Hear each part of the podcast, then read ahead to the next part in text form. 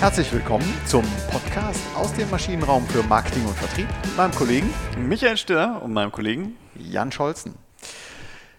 In der letzten Woche hatten wir uns äh, erstmalig um das Thema Kundenbindung gekümmert und diese Woche äh, geht es weiter, nämlich äh, es geht ein bisschen in die Tiefe rund um die Kundenbindung der Folgentitel. Wie lautet der, den wir uns überlegt haben, Micha? Ich habe keine Ahnung. Ach, schon wieder nicht. Schon, schon wieder, wieder, nicht. Ich habe schon wieder nicht aufgepasst. Nein, wir, wir, sprechen heute über die Abwanderungsprophylaxe. Äh, das ist jetzt nichts vom Zahnarzt, sondern Abwanderungsprophylaxe. Wie lässt man Wechselbarrieren wirken? Also Abwanderungsprophylaxe, Wechselbarrieren wirken lassen. Genau. Das ist der Titel unserer heutigen Folge. Das ist der Titel. Beim letzten Mal war herausgekommen, vielleicht nochmal, ähm, um daran anzuknüpfen, dass die Kundenbindung ja das Ergebnis ist von vielen Maßnahmen, von einer Grundhaltung, aber sie ist kein Instrument oder sollte nicht einer bestimmten Abteilung zugeordnet sein, die sich irgendwelche Rabatthäftchen zusammenschustert. Äh, genau. Genau. Ja.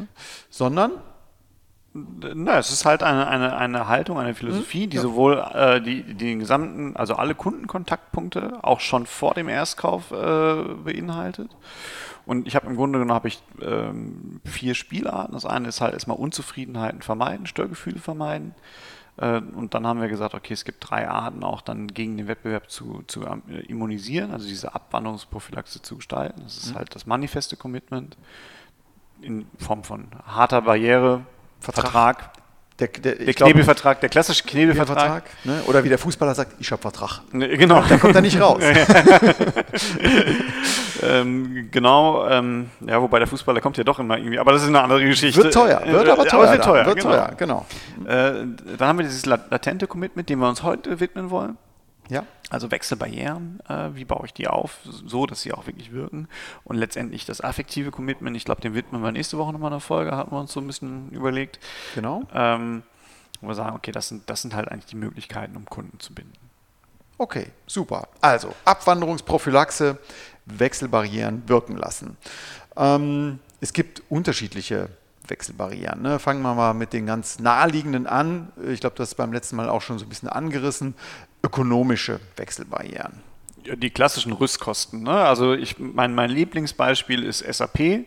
Mhm. Äh, wer so ein SAP-System eingeführt hat, der lebt ja sogar damit. Äh, ich kann auf einmal neue Produkte kann ich leider nicht abbilden, weil das kann SAP nicht. Mhm. Äh, wir können äh, den Zulieferer nicht nehmen, weil den können wir nicht an SAP anschließen, obwohl das halt echt sinnvoll wäre. Also ich, ich model mein gesamtes Geschäft an einem System rum, mhm. weil ich weiß, okay, wenn ich SAP jetzt wechseln will, ist es einfach wahnsinnig teuer. Ich habe wahnsinnig ja. viele Rüstkosten. Mhm. Das ist so ein, so ein typisches Rüstkostenthema.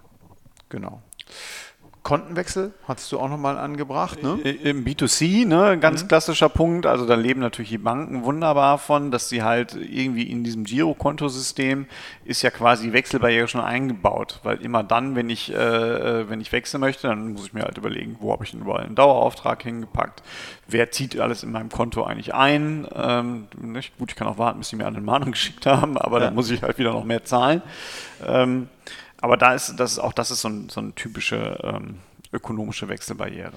Genau, aber Rabatte ne, äh, sind natürlich auch ökonomische ähm, Wechselbarrieren. Also je länger ich dabei bleibe, Thema Mengenrabatt oder wie, wie muss ich mir das vorstellen? Ja, wir kommen ja gleich noch so ein bisschen drauf, wann wirkt es besonders gut, also äh, was, was kann Rabatt machen? Ich muss halt den mit eingeplant haben. Ne? Mhm. Also immer dann, wenn ich, wenn ich da äh, denke, den habe ich schon mhm. und ich könnte ihn verlieren, wir werden gleich mal erklären, warum das so ist, ja.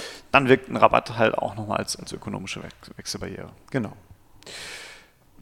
Also das waren die, das waren die ökonomischen. Ne? Es gibt auch noch einige mehr, aber ähm, ja, das sind ne? also als Beispiele dafür. Ich habe aber natürlich auch soziologische. Äh, die kommen jetzt weniger im B2B-Bereich vor. Ähm, beim soziologischen geht es halt wirklich äh, ich, ich, äh, um so ein Thema wie soziale Ächtung. Ne? Also wir, wir haben herrlich. Äh, ja, genau. du doof. Äh, ne? Also äh, das ist das, was, was ich bei den soziologischen äh, Wechselbarrieren habe. Also gerade da, mh, mm, es gab mal eine Zeit, da war Community-Vertrieb äh, ein Riesenschlagwort, äh, wo man gesagt hat, wir möchten halt es in, in, in Gemeinschaften reinverkaufen, diese Gemeinschaften verstärken sich. Dann haben wir auch sowas wie Community Pricing. Mhm ich glaube, wir haben es letztes, letztes Mal auch schon so als Beispiel gehabt. Äh, wenn, wenn, 10, wenn du 10 Mitglieder hast, dann bekommen alle 5 Euro Rabatt. Wenn du aber 20 Mitglieder mitbringst, dann bekommen alle 10 Euro Rabatt. Und äh, da bin ich natürlich nicht der Depp, der jetzt aussteigen möchte, idealerweise noch öffentlichkeitswirksam auf dieser Gruppe rausgeht. Ähm, und dann aber halt von, von den 19 anderen irgendwie äh, den Finger gezeigt bekommen. Ja. Genau, dann gibt es noch sowas wie ja, Zugang zu sozialen Systemen, hast du es genannt. Ähm, das musst du jetzt nochmal erklären. Ja, auch da ist es natürlich so, also das ist, also wie funktioniert WhatsApp? Ne? Mhm. Also äh, äh, wenn ich aus WhatsApp rausgehe, verliere ich halt den Zugang zu einem sozialen System. Das habe ich halt auch bei bestimmten anderen Dienstleistungen, äh, insbesondere die davon leben, dass ich einen Teil meines Soziallebens äh, irgendwie da mache, wo ich mich verabreden kann, wo ich bestimmte Dinge mit, mit den Leuten, die mir wichtig sind, mit meinen Peers, um jetzt mal mhm. im Disco-Deutsch zu bleiben, ähm, ja. äh, wo ich bestimmte Aktivitäten mit meinen Peers teile und äh, wo ich natürlich dann auch so soziale Nachteile zumindest empfunden habe, wenn mhm. ich wieder rausgehe. Genau. Also aus dem B2B Kontext kann ich da vielleicht auch ein kleines Beispiel zu beitragen ähm, in, aus, aus meiner Firma, der sogenannte Voloson Club. Also Voloson ist ein medizinisches Ultraschallgerät für die Frauenheilkunde ähm, und äh, da gibt es auch den Voloson Club und da gibt es tatsächlich auch einen regen Austausch zwischen den Nutzern, den Kunden eines Voloson Ultraschallsystems, die da zum Beispiel das Bild des Monats, äh, den Befund des Monats, äh, ja wirklich, äh, austauschen in einem geschützten Raum und äh, sich auch da ähm, Anregungen holen, wie man eine Bildoptimierung bei, bei medizinischen ähm, Untersuchungen das Ganze optimieren kann, also noch was lernen kann. Also das ist so ein Zusatznutzen, den wir da versuchen äh, zu bieten und das wird äh, gut genutzt. Ja, ein wunderbares Beispiel auch für, äh, wie auch soziale Barrieren aufgebaut mhm. werden können im B2B-Bereich. Absolut, genau. Und ich habe natürlich aber sowas auch wie psychologische äh, Barrieren. Also ich sag mal nicht manifestierbare, also weil sie nicht so klar da sind, äh, Risiken, die ich wahrnehme. Also mhm. ob es jetzt Qualitätsrisiken sind. Also wenn man, wenn mein Anbieter jetzt mir weismachen kann, ähm, du kannst jetzt zu, zu jemand anderem gehen, also in der Druckerei wird das ganz gerne gemacht. Ne? Also klar gibt es eine günstigere Druckmaschine, aber die Prozessstabilität, ne? wie, wie viele Stunden läuft die, wie lange läuft die störungsfrei, das sind natürlich so klassische Dinge, die kann ich jetzt gar nicht manifestieren, mhm. weil, weil es einfach nur eine Behauptung ist, aber in dem Moment fängt bei mir im Kopf natürlich schon eine Barriere an zu wirken. genau, weil ich plötzlich dann nicht mehr oder weil ich dann so dieses Unsicherheit-Szenario ähm, äh, aufzeichne, was ja theoretisch immer denkbar ist. Ja. ja. Aber das wird dann plötzlich sehr sehr sichtbar und sehr groß. Genau. Und wenn ich beim bestehenden Anbieter bleibe, habe ich ja die bewährte Qualität, die ich jetzt auch schon gelernt habe. Ne? Genau. Das ist so der das Punkt. Ist, und da, damit würde ich dann spielen und das kann ich ja machen. Das haben wir, glaube ich, auch schon in einer der ganz ersten Folgen, haben wir mit solchen Sachen auch schon mal, äh, als wir so psychologische Effekte gesprochen ja. haben. Ne? Also wenn ich da meinem, meinem jetzigen Anbieter vertraue, dann äh, kann das schon ganz gut funktionieren. Okay, also nochmal zusammenfassend. Ähm, drei wichtige Typen von Wechselbarrieren, ökonomische, soziologische, psychologische. Ähm, ja, aber wie wirken denn die Wechselbarrieren überhaupt? Ich glaube, das, das Erste, und das hört sich jetzt wahnsinnig trivial an, ist es in der Praxis aber nicht, also gerade in der B2C-Praxis nicht. Äh, ich, ich muss diese Wechselbarriere, die da aufgebaut wird, überhaupt mal mit dem Produkt in Verbindung bringen. Hm? Also ich muss das Gefühl haben, oder mit dem Anbieter zumindest in Verbindung mhm. bringen. Also äh, in der Energiewirtschaft wiederum äh, gibt es äh, sehr viele Anbieter, die so Rabattmarken äh, oder, oder äh, Kundenkarten äh, herausgeben, wo es dann bestimmte Rabatte gibt. weiß ich nicht, dass der, der Eintritt in, in, die, in, die, lokale Therme wird dann um drei Euro ähm, reduziert. Genau. Das hört sich jetzt erstmal toll an. Jetzt ist aber die Frage, geht jemand wirklich in die Therme und sagt, danke, lieber Energieversorger, ohne dich hätte ich niemals in diese Therme gehen können. Also es findet diese Attribution wirklich statt oder ist es einfach nur, ja, es ist jetzt billiger und es ist irgendwie so, es passiert ein bisschen was, vielleicht, aber ist es, ist es echt eine Barriere, die sich da aufgebaut wird? Ja, aber es ist ja schon ein Vorteil. Also ich komme nochmal zu meinem B2 B2C, nee, Entschuldigung, B2B, ein ähm, Industriebeispiel in der, in der, aus der Medizintechnik zurück. Mhm. Da bieten wir in diesem Voluson-Club tatsächlich äh, den Mitgliedern die ja ein Vodafone-System gekauft haben, bieten wir die Möglichkeit an, äh, wenn sie sich registrieren, dass sie zu Weiterbildung einen Rabatt bekommen. Ne? Und der mhm. kostet dann vielleicht nicht äh, die Teilnahme einer, eines wissenschaftlichen Kongresses vielleicht nicht 400 Euro, sondern nur 300 Euro. Also da ist man schon auch absolut in einem anderen, auf einem anderen Level unterwegs. Und wenn man da kein Mitglied mehr ist, dann hat man diesen Vorteil nicht. Und ich habe nicht mehr diesen Austausch mit meinen Kollegen. Also ja, ich glaube, dass, ähm, aber ich, der, der, der letzte Punkt ist ja das Wichtige. Ich bin mhm. nicht mehr Mitglied dieses Clubs. Mhm. Und äh, ich kann das nicht belegen, aber ich kann mir nicht vorstellen, dass diese 100 Euro Rabatt für einen Arzt jetzt wirklich der Grund wäre, zu nein. sagen, nee, ich nehme weiter das Vodoson-Gerät. Nein, nein. Der, der, der, alleinige Grund garantiert nicht, aber es ist ein Bündel an, an, an Maßnahmen, die einfach diese Vorteile die nicht nur mit einem tollen Gerät zusammenhängen, sondern darüber hinaus noch gehen. Genau, aber eine ganz andere Nummer als eine, so eine typische Kundenkarte, die ich halt in der Lichtburg äh, zeige, wo ich dann das Popcorn für die Hälfte bekomme. Mhm. Das sind alles so, so, so Einzelmaßnahmen, denen spreche ich einfach äh, in der Tat jetzt frech behauptet mhm. ab, äh, dass diese Attribution von dem Vorteil, den ich da bekomme, wirklich zurückgeführt wird auf meinen Anbieter. Mhm. Ne, das ist ähm, die Allianzversicherung, die hat auch so ein riesen Kundenprogramm, da, da kann ich dann halt in bestimmten Warenhäusern äh, günstiger online bestellen. Alles so Punkte, ja, irgendwie ja, aber ich denke ja schon gar nicht mehr daran, weil ich ja mittlerweile von allen Ecken genau diese Angebote bekomme. Und da fehlt ja komplett äh, der Bezug zum Kernprodukt. Das ist ne? ja der Punkt. Äh, ja, wenn, wenn also ich einen Energieanbieter habe, dann fehlt der ja auch, wenn ich jetzt in die, in die äh, Carolus-Therme hier gehen kann. Mhm. Nee, was haben wir hier in Köln? Die Claudius-Therme. Ne? Die Claudius-Therme, genau. Ja, genau. Carolus ist Aachen. Ist Aachen, genau. ja, genau. ähm, also wenn ich hier in, in, in die Claudius-Therme gehen kann, ähm, ja, also ich, wenn, wenn, ich zufällig dran denke, dann nehme ich es wahr. Mhm. Aber es ist nicht, dass ich sage, danke, liebe Rheinenergie. Mhm. Oder wenn ich den Fanschall günstiger bekomme, der auch noch nicht mal der echte Fanschall wäre, dann ist es nicht so, dass ich sage, danke, liebe Rheinenergie, sondern äh, es ist halt einfach irgendwie passiert.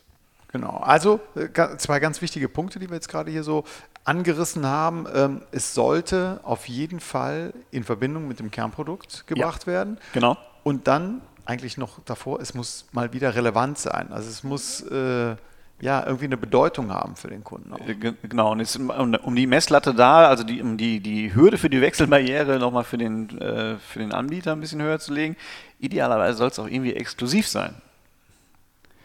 Ne, weil sobald ich so eine Wechselbarriere einfach auch kopieren kann, äh, erfüllt sie ja nicht mehr den originären Zweck gegenüber dem Wettbewerb zu immunisieren. Ja. Mhm. Ich muss also gucken, dass es halt exklusive Veranstaltungen sind. Also das, was du gerade mhm. gesagt hast. Mhm. Ne?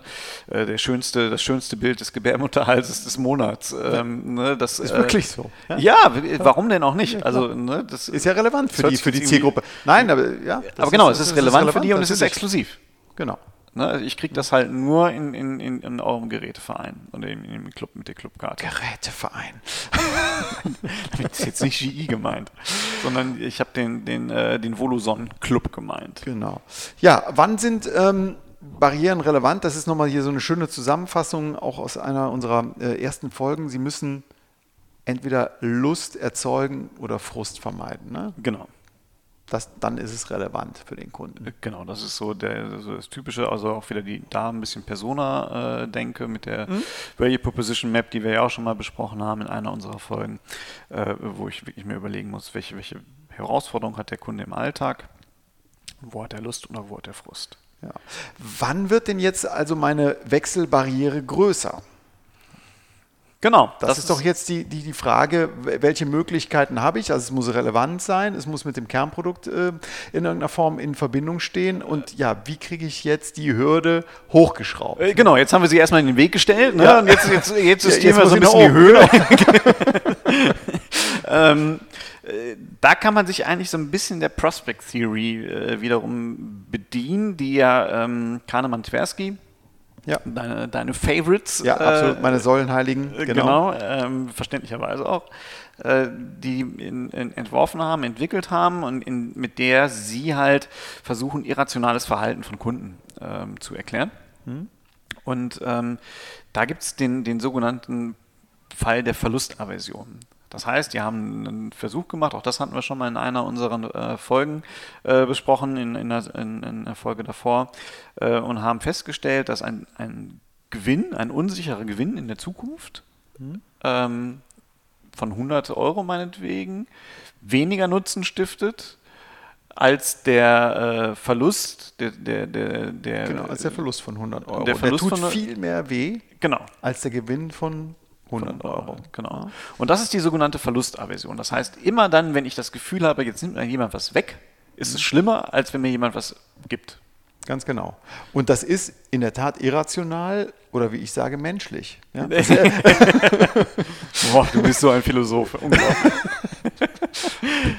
Nein, aber das ist so. Ja, und das ist äh, in, der, in, der, Entscheidungstheorie in den letzten 20 Jahren oder ja, 25 Jahren erstmal bekannt geworden. Ja, es gibt nicht den Homo economicus, aber ähm, um hier die äh, Brücke wieder zurückzuschlagen zur Wechselbarriere, das kann ich mir zunutze machen. Dieses menschliche slash irrationale Verhalten, dass eben die Verlustangst viel stärker ist als äh, die Gewinnerwartung oder der, die Gewinnlust. So.